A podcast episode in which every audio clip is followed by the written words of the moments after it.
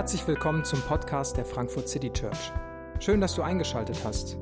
Wir wünschen dir viele inspirierende Momente beim Hören der Predigt. Ich möchte uns nun die Textlesung für den heutigen Sonntag lesen. Das ist Psalm 137. An den Strömen Babylons, da saßen wir und weinten, und wir dachten an Zion, an die Pappeln dort, hängten wir unsere Zittern. Denn die uns verschleppt hatten, forderten Lieder von uns. Unsere Peiniger verlangten Freudengesang. Singt uns doch eins der Zionslieder. Wie könnten wir ein Jahwelied singen in einem fremden Land? Wenn ich dich vergesse, Jerusalem, dann versage meine Hand ihren Dienst. Die Zunge soll mir am Gaumen kleben, wenn ich nicht mehr an dich denke, Jerusalem, wenn du nicht meine allergrößte Freude bist.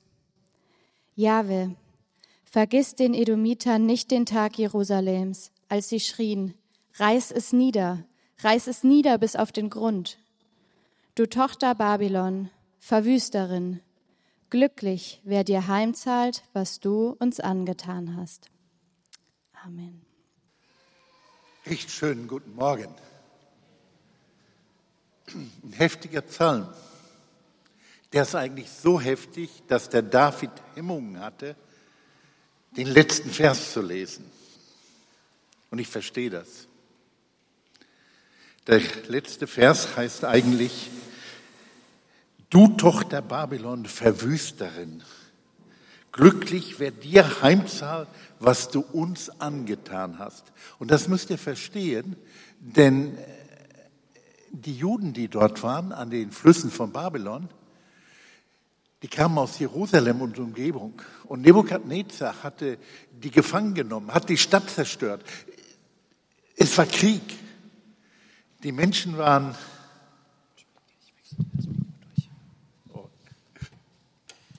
die Menschen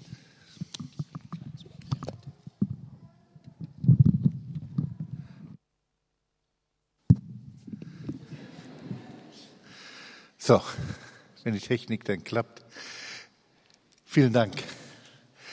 Also die Menschen waren verzweifelt. Die hatten Kriegszeit hinter sich gehabt. Und Väter haben erlebt, dass ihre Kinder getötet wurden in dem Krieg. Mütter haben sich erlebt, dass sie von ihren Kindern getrennt wurden. Sie wurden verschleppt, sie waren Zwangsarbeiter. Und dann saßen sie da und beteten. Und deswegen sagt der Psalmist hier an dieser Stelle, und ich lese jetzt auch den letzten Vers, Babylon, Verwüsterin, glücklich, der dir reinzahlt, was du uns angetan hast. Den Schmerz, den du uns zugeführt hast. Glücklich, wer deine Kinder packt, uns an die Wand schmeißt und zerschmettert. Brutal, ne?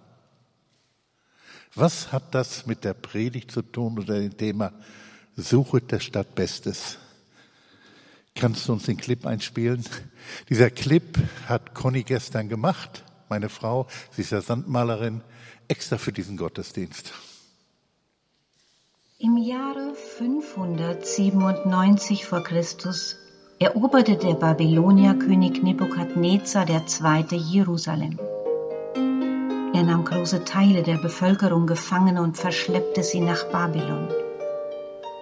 Sie wurden als Zwangsarbeiter für die gewaltigen Bauarbeiten des Königs wie die hängenden Gärten oder das Istertor eingesetzt. Unter ihnen war auch der Prophet Hesekiel. Eines Tages sitzt er am Ufer des Flusses und schaut auf das Wasser. Die Trauer um die verlorene Heimat nagt an ihm und dem Volk. Alle Freude ist wie weggeblasen. Früher in Jerusalem hatten sie gesungen, getanzt Musik gemacht und ausgelassen gefeiert. Sie hatten Gott Jahwe gelobt und immer wieder neue fröhliche Lieder gedichtet. In Babylon jedoch ist ihnen das Lachen vergangen. Die Freude versiegt, das Singen verstummt. Die Babylonier fordern sie oft auf, ihre Lieder zu singen. Sie wissen, dass die Leviten große Chöre hatten und das Volk es verstand, Musik zu machen aber ihr Gesang ist verklungen. Der Grund ihrer Freude, das Fundament ihres Jubels war verloren. Und nun hängen die Hafen in den Bäumen am Ufer. Die Trauer durchdringt das Denken und Fühlen. Düstere Gedanken der Rache und der Schwermut machen sich breit. Mitten hinein in diese Trauer bekommt Hesekiel einen Brief von seinem Priesterkollegen Jeremia aus der Heimat in Jerusalem. Darin steht eine überraschende Botschaft. Jahwe, der allmächtige Gott Israels, lässt allen, die er als Gefangener aus Jerusalem nach Babylon wegführen ließ, Folgendes sagen. Baut euch Häuser und wohnt darin legt Gärten an und genießt ihre Früchte. Heiratet und zeugt Kinder. Bemüht euch um das Wohl der Stadt, in die ich euch verbannt habe. Suchet ihr Bestes und betet für sie zu Jahwe, denn wenn es ihr gut geht, geht es auch euch gut. Eine Aufforderung, sich in der Fremde niederzulassen, heimisch zu werden die neue Situation anzunehmen und das Beste daraus zu machen, für sich selbst und für die Stadt.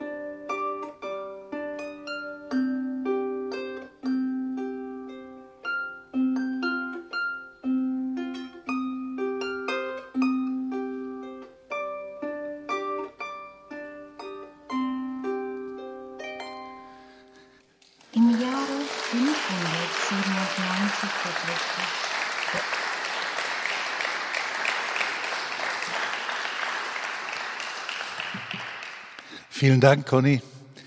Suche der Stadt Bestes. Versteht ihr den Zusammenhang? Es ging nicht um Jerusalem. Äh, suche das Beste von Jerusalem, sondern das Beste von Babylon, dem Feind, der Ursache für die Tränen, der Ursache für den Schmerz. Sucht der Stadt Bestes, wohin ihr verschleppt wurdet, seid. Der Stadt Bestes, der Stadt, die die Ursache für den ganzen Schmerz war, für die Trauer, auch für den Groll, der, dem Hass. Und Gott sagt, hört auf zu grollen. Der Hass ist nicht der Weg. Betet für die Stadt. Ich finde das hammerhart. Allein darüber nachzudenken, wäre für mich predigt genug. Brauche ich gar nichts mehr zu sagen. Hört auf mit eurem Hass, mit eurem Groll über die Vergangenheit und betet zu Jahwe zum Wohl derer, die euch verletzt haben. Wow. Jeremia hat diesen Brief geschrieben, sucht der Stadt Bestes. Ich weiß nicht, wie es Jeremia gegangen ist. Jeremia hat ja auch getrauert, denn seine Freunde waren weg. Die waren verschleppt. Er lebte in einem Land, das gekennzeichnet war von Trümmern. Überall fehlten die Leute, die Freunde, die Verwandten, die Kollegen waren verschleppt. Und ich kann mir vorstellen, dass Jeremia, der ja ein sensibler, tiefsinniger Mensch war, ganz tief empfunden hat und zu Gott gebetet hat, Gott, mach doch etwas. Und dann sagt Gott zu ihm, schreib denen, die sollen dort bleiben. Die sollen dort sesshaft werden und das Beste für Babylon suchen. Irgendwie ein Paradox. Hesekiel ein Priester in Babylon, der seine Texte in Babylon geschrieben hat, der davon träumt, einen neuen Tempel zu haben. Die letzten Kapitel von Hesekiel sind im Grunde genommen vom Hesekiel-Buch die Beschreibung eines neuen Tempels. Babylon, gekennzeichnet von Brutalität, Willkür und Selbstherrlichkeit des Herrschers. Ich weiß nicht, wer von euch war schon mal in Berlin im Pergamon-Museum? Außer mir. Wenn ihr nach Berlin geht, geht ins Pergamon-Museum und geht die Prachtstraße rein vom Istertor. Ist dort aufgebaut? Nein, nicht im Original. Die Prachtstraße war noch zwei Zeilen von den Löwen höher. Passte in das Gebäude nicht rein hängenden Gärten von Babylon, hat Nebukadnezar Zweite erbauen lassen. Ein Weltwunder. Und wer musste das schuften? Die verschleppten Juden und andere Völker. Eine Stadt, die Angst macht. Man lebt in Babylon, Babylon als Kennzeichen von Angst. Und die Bürger und die Israeliten dort haben geweint geweint über die Verluste. Verluste tun weh, schmerzt. Kennst du Verluste? Ich kenne sie.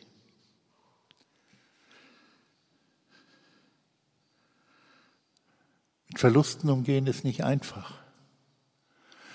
Und wer Verlust erleidet, sucht immer einen Schuldigen, wie in dem Psalm.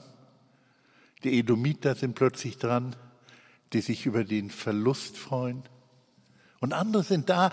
Und ich verstehe wirklich, dass der Psalmist sagt, ich wollte, dass du alles zerschmetterst. Ich würde gerne reinhauen. Auch wenn ich nicht weiß, wer eigentlich schuldig ist, aber ich würde am liebsten reinhauen, meinen Emotionen Ausdruck geben. Ja, ich verstehe das. Das ist Babylon. Und dann sagt Gott, sucht dieser Stadt Bestes. Stadt. Ist Stadt das, was Gott will? Fängt nicht die Gottesgeschichte mit dem Volke, mit uns Menschen in einem Garten an? Im Paradies? Schon mal darüber nachgedacht? Aber wo hört die Geschichte Gottes, die Gnadengeschichte Gottes mit seinem Volk, mit uns auf? In der Stadt. Wow! Das neue Jerusalem ist eine Megametropole. Wie, wie war das so, die Länge? 1500 Kilometer, 1600 Kilometer umgerechnet, das, was in der Offenbarung steht, und das im Quadrat und das noch in der Höhe. Wow, ist eine Stadt. Und dann waren die Juden in Jerusalem, äh, in Babylon. Und Nehemiah äh, und Jeremia schreibt ihnen, sucht der Stadt Bestes. Und sie versuchen das Beste zu tun und das Beste, was ist, sie fingen an für die Stadt zu beten. Sie fingen an, für die Stadt zu beten. Wow. Für ihre Feinde. Und sie bezeugten Jahwe in der Stadt. Haben sie wirklich gemacht? Sie haben gepredigt in der Stadt, wo sie konnten. Sie haben erzählt. Und dann haben sie in der Stadt, damit sie ihren Glauben nicht verlieren, die Schriften gesammelt. Kirchengeschichter oder Historiker wissen, dass die Bibelsammlung, wie wir sie haben, das Alte Testament, zuerst wirklich so in Babylon zusammengestellt wurde. In dieser Zeit der Gefangenschaft. Und dann haben sie die Synagogen strukturiert, die Schulen. Das erste Land, das erste Volk, das die allgemeine Schulpflicht eingeführt hat, waren die Juden in Babylon. Und plötzlich war jeder jüdische Junge geschult, lesen, schreiben und rechnen zu können. nicht jedes Mädchen, aber die Mädchen konnten auch zur Schule gehen und sollten wenigstens lesen und schreiben können und wenn es geht, rechnen. Wusstet ihr das? Die Juden in Babylon. Die jüdische Kultur, wie wir sie heute haben, ist in ihren Grundlagen ganz großen Teil in Babylon gelegt worden. Und der Talmud entstand, ein bisschen später, aber die ersten Schriften fingen dann an in dieser Zeit. Und dann geschah etwas, das jüdische Volk hat wieder singen gelernt. Der Psalm 119 ist wahrscheinlich in Babylon entstanden, auf jeden Fall in der Gefangenschaft. Esra gilt als der Verfasser. 176 Verse Gesang und alles dreht sich um die Heilige Schrift. Wow! Und was die Juden noch lernten, weil sie lesen, rechnen und schreiben konnten, sie wurden eingesetzt als Verwalter bei reichen Leuten, am Anfang als Zwangsarbeiter, aber hinterher auch in der Verwaltung. Und so finden wir dann hinterher in der Verwaltung des jüdisch, äh, des babylonischen, aber auch ganz besonders hinter im persischen Reich Juden in hohen Positionen in der Verwalter der Provinzen. Sicher, das fing schon mit Daniel an. Suche der Stadt Bestes in Babylon. Und jetzt möchte ich das auf uns hier herabbrechen. Ich, Johannes Clement, ich bin nicht Jeremia. Ich habe jetzt keine besondere Eingebung von Gott bekommen, um der Frankfurter City Church zu sagen, was das bedeutet, suche der Stadt Bestes. Müsst ihr selber entscheiden. Aber ich kann euch einige Sachen sagen. Ich kenne Frankfurt recht gut. Meine erste Dienststelle war Gemeindegründung Nachbarort, kleines Örfchen, Heusenstamm. Aber meine beiden Kinder, die Ältesten, sind in Frankfurt geboren. Hübtebach und Drübtebach. Eins im Heiligen Geist, unsere älteste Tochter und unser Sohn im Krankenhaus in der Schäferstraße. Ja, unsere jüngste in der kleinen Stadt San Paulo. Ich bin oft umgezogen. Ich kenne Verluste von einem Platz zum anderen ziehen. Ich habe eine Frage. Wer von euch ist nicht in Frankfurt geboren?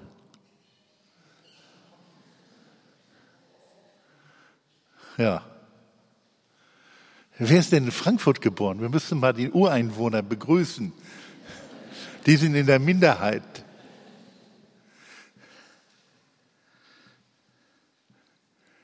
Ihr, die ihr von außen kommt, suchet der Stadt Bestes, in die euch der Herr verschleppt hat.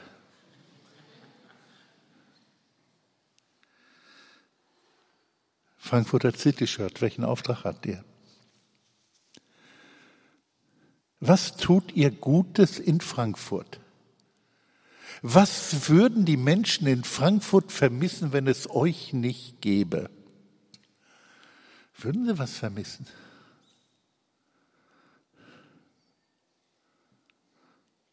Wird das überhaupt auffallen in Frankfurt?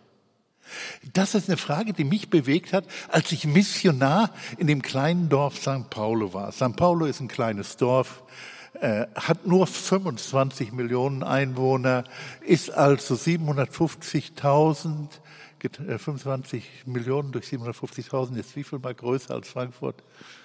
Sicher ist es die ganze Metropole. Wir müssen dann auch Metropole in Frankfurt, Rhein-Main-Metropole, dreieinhalb Millionen. Ne? Frankfurt. Wie ist denn die Stadt Frankfurt? Stadt, vor der man Angst haben kann, in der man Angst hat. Im Bahnhofsviertel wo er bis vor kurzem war, konnte man ab und zu mal Angst kriegen. Ne? Vielleicht hat der eine oder der andere das gespürt. Übrigens, wusstet ihr, dass Frankfurt in Deutschland einen Rekord hält? Es ist die kriminellste Stadt Deutschlands. Auf 100.000 Einwohner kommen im Jahr 22 tatsächlich 14.363 Straftaten. Also jeder siebte. St. Paulo war ein bisschen besser. Da kann man im Jahr auf jeden vierten, der ein Opfer einer Straftat wurde. Und es sind Leute unter uns heute hier morgen, die Opfer einer Straftat wurden. Unter Garantie. 2500 offizielle Prostituierte plus die Illegalen. Frankfurt. In Frankfurt geschehen im Schnitt 150 Selbstmordversuche im Monat. 100 davon im Jahr äh, haben dann Erfolg im Selbstmord.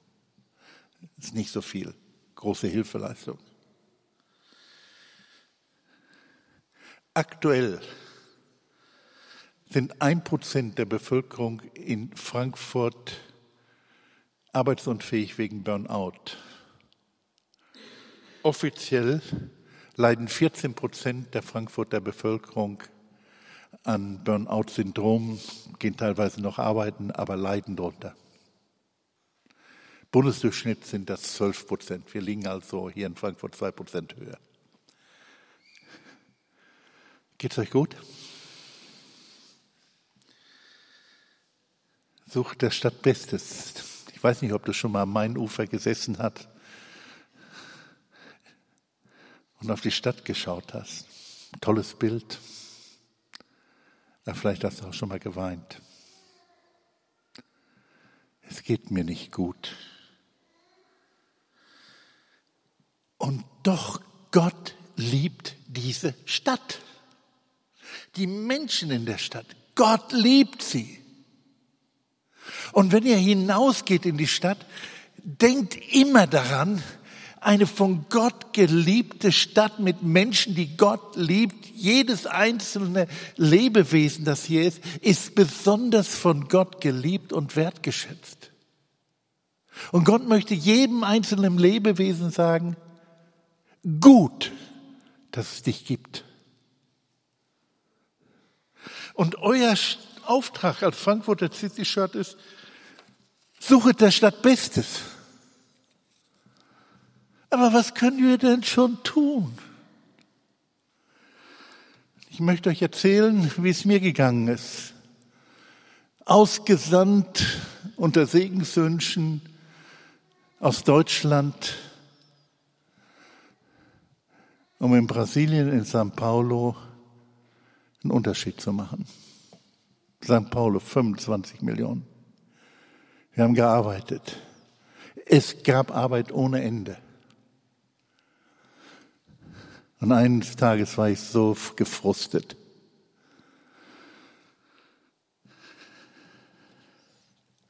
Wir hatten eine Sozialarbeit in der Innenstadt angefangen. Mitarbeiter waren am Ende. Und dann kam am Dienstag plötzlich eine Frau, Mutter von drei Kindern, um die wir uns gekümmert hatten, bei uns ins Büro, Blut befleckt.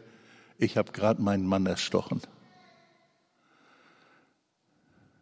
Was war passiert? Sie war zu Hause. Ihr Mann kam nach Hause, stinkbesoffen fing an, ihre Kinder und sie zu schlagen. Dann nahm sie von der Küche ein Messer und hat zugestochen. Der Mann hat es überlebt. So fing meine Woche an dem Dienstag an. Am Donnerstag wurde ein junger Mann von 16 Jahren auf der Straße erschossen, der bei uns in die Jugendgruppe kam. Am Freitag war ich bei einer anderen Gemeinde, Mittelklasse-Gemeinde in São Paulo. Und die haben sich über die Vorhänge gestritten in der Gemeinde. Und das hat zu einer Gemeindespaltung geführt. Wisst ihr, ich hatte die Schnauze voll. Und dann bekam ich Besuch aus Deutschland.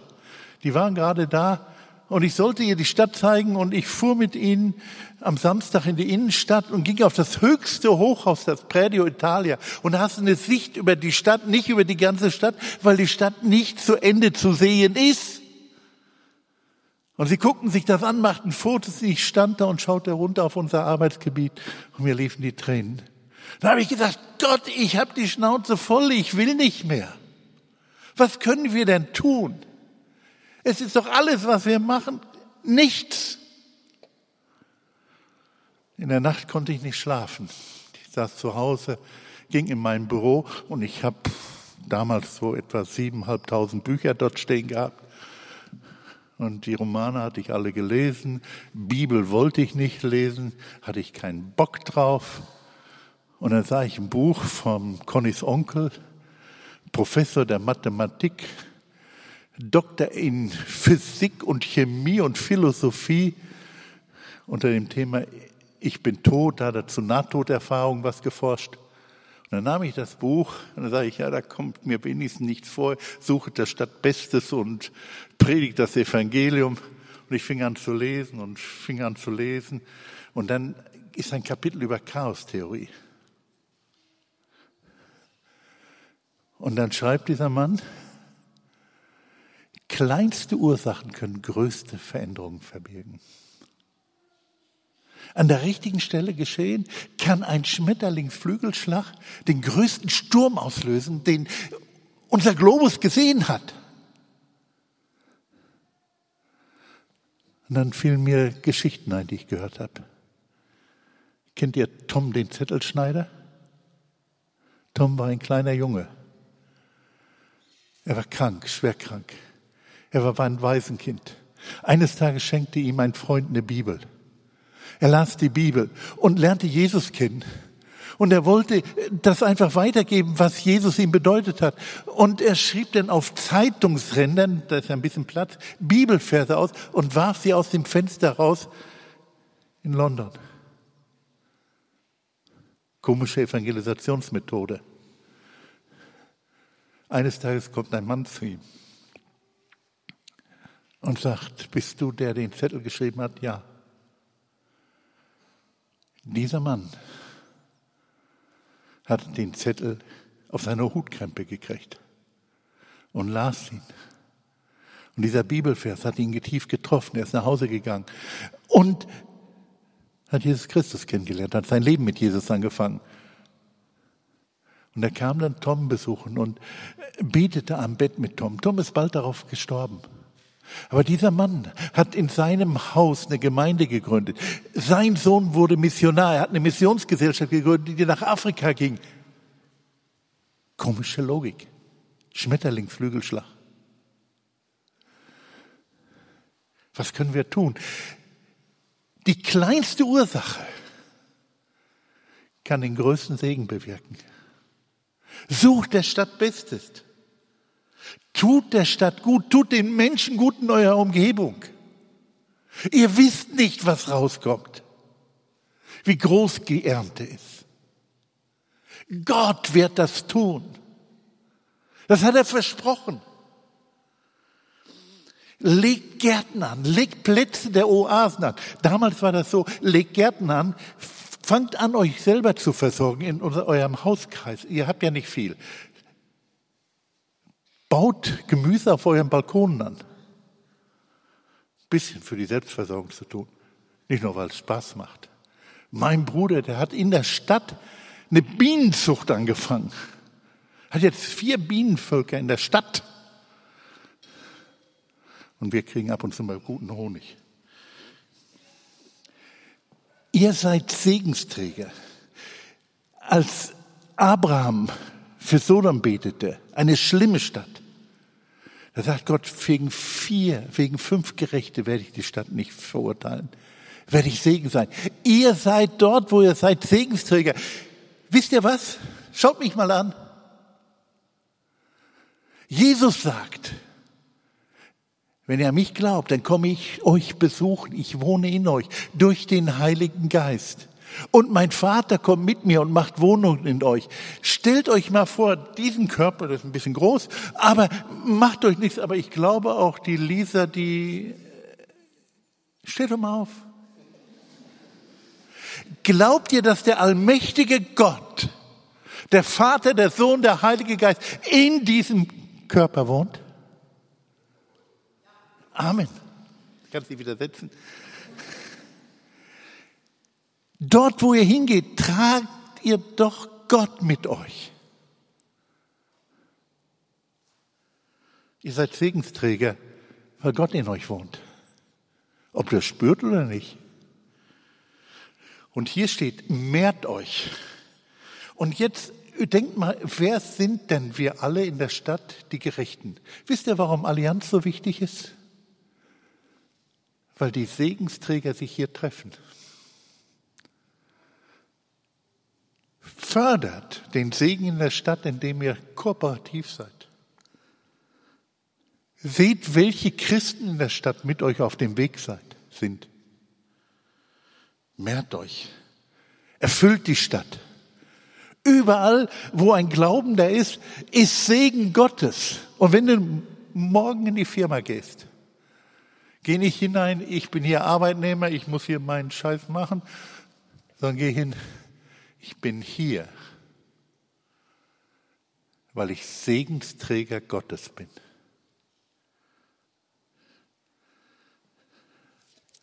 Cool, ne? Kleinste Veränderungen machen große Wirkung.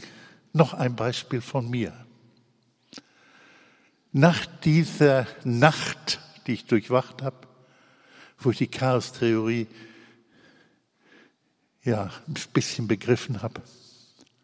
Einige Zeit später wurde ich eingeladen zu einem Empfang beim Gouverneur des Staates São Paulo. Es ging da um Jugendarbeit, Arbeit mit jungen Leuten. Und wir, die wir im Rotlichtmilieu, im prekären Milieu gearbeitet haben, wurden eingeladen, dass eine unserer Mitarbeiterinnen in dem staatlichen Komitee mitarbeiten sollte. Es war ein Empfang mit Sekt und wie das so in der High Society üblich ist. Und ich stand da an so einem Tisch, steht so ein Tisch hatte mein Sektglanz in der Hand. Ich bin zwar kein Sektierer, aber ab und zu mal ein Sekt ist gar nicht so schlecht. Aber da stand ein junger Mann mit. Wir waren so etwa fünf Leute und dieser Herr fragte mich, äh, sagen Sie mal, was machen Sie eigentlich? Warum sind Sie hier? Ich wusste, dass er ein Politiker ist, zur Partei gehörte, zu der Zeit ohne, äh, wie sagt man das, portugiesische Cargo ohne Aufgabe, ohne Amt. Er war einfach nur stellvertretender Parteivorsitzender. Und er erzählte ich von unserer Arbeit, dass ich Pastor bin, Missionar bin und dass wir diese Arbeit haben. Und dann stellt er mir eine blöde Frage. Herr Clement, was war die schwierigste Entscheidung, die Sie in den letzten sechs Wochen getreffen mussten oder getroffen haben? Ich guckte ihn an.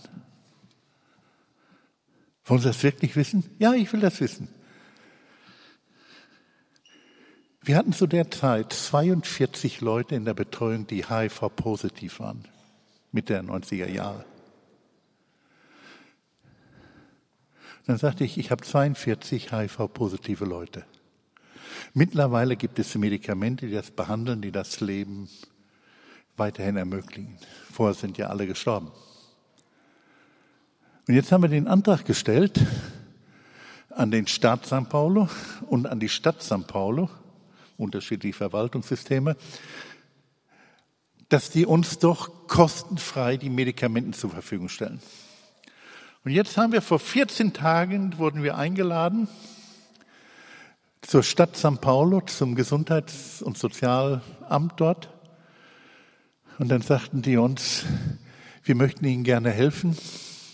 Wir können Ihnen für das nächste, die nächsten zwei Jahre für zehn Menschen die Medikamente geben. Sie müssen uns aber sagen, ob Sie die zehn Dosen haben wollen. Puh. 42, ich habe zehn, denen ich sagen kann, du darfst leben und 32, denen ich sagen muss, leider wirst du sterben. Das habe ich ihm gesagt. Ich habe ihm gesagt, mein Freund und ich, wir haben die Entscheidung getroffen, wir nehmen die zehn. Denn uns war klar, wenn wir die zehn jetzt nicht nehmen, werden wir nie wieder Medikamente von denen kriegen. Wir haben die zehn genommen. Fiel so schwer, die Entscheidung zu treffen, wer bekommt sie und wer nicht. Ich habe drei Nächte nicht geschlafen und mein Freund auch nicht. Und dann haben wir die Entscheidung getroffen und danach haben wir wieder nicht geschlafen. Viel schwer.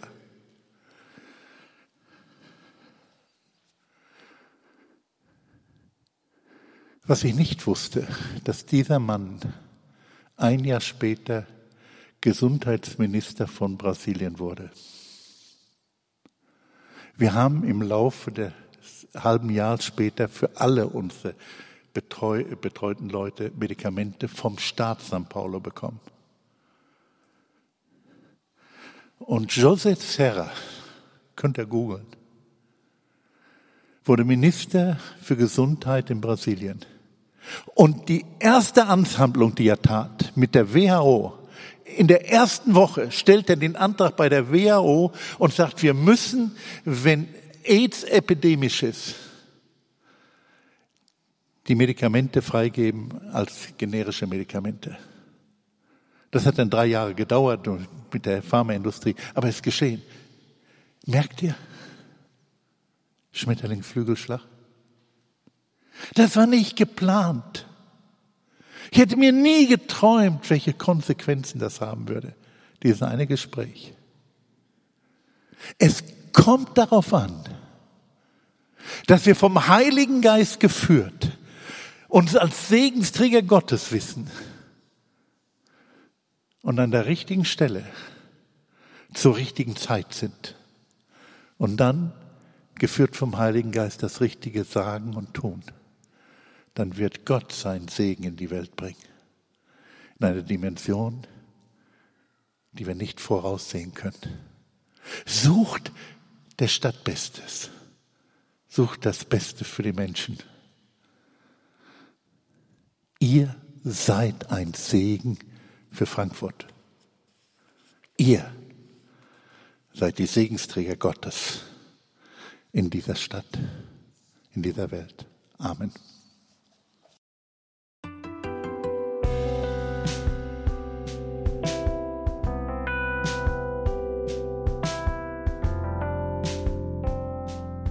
Wir hoffen, die Predigt hat dich inspiriert. Wenn du uns kennenlernen möchtest, dann schau einfach mal auf unsere Homepage www.frankfurtcitychurch.de oder besuch uns in unseren Gottesdiensten. Bis dann!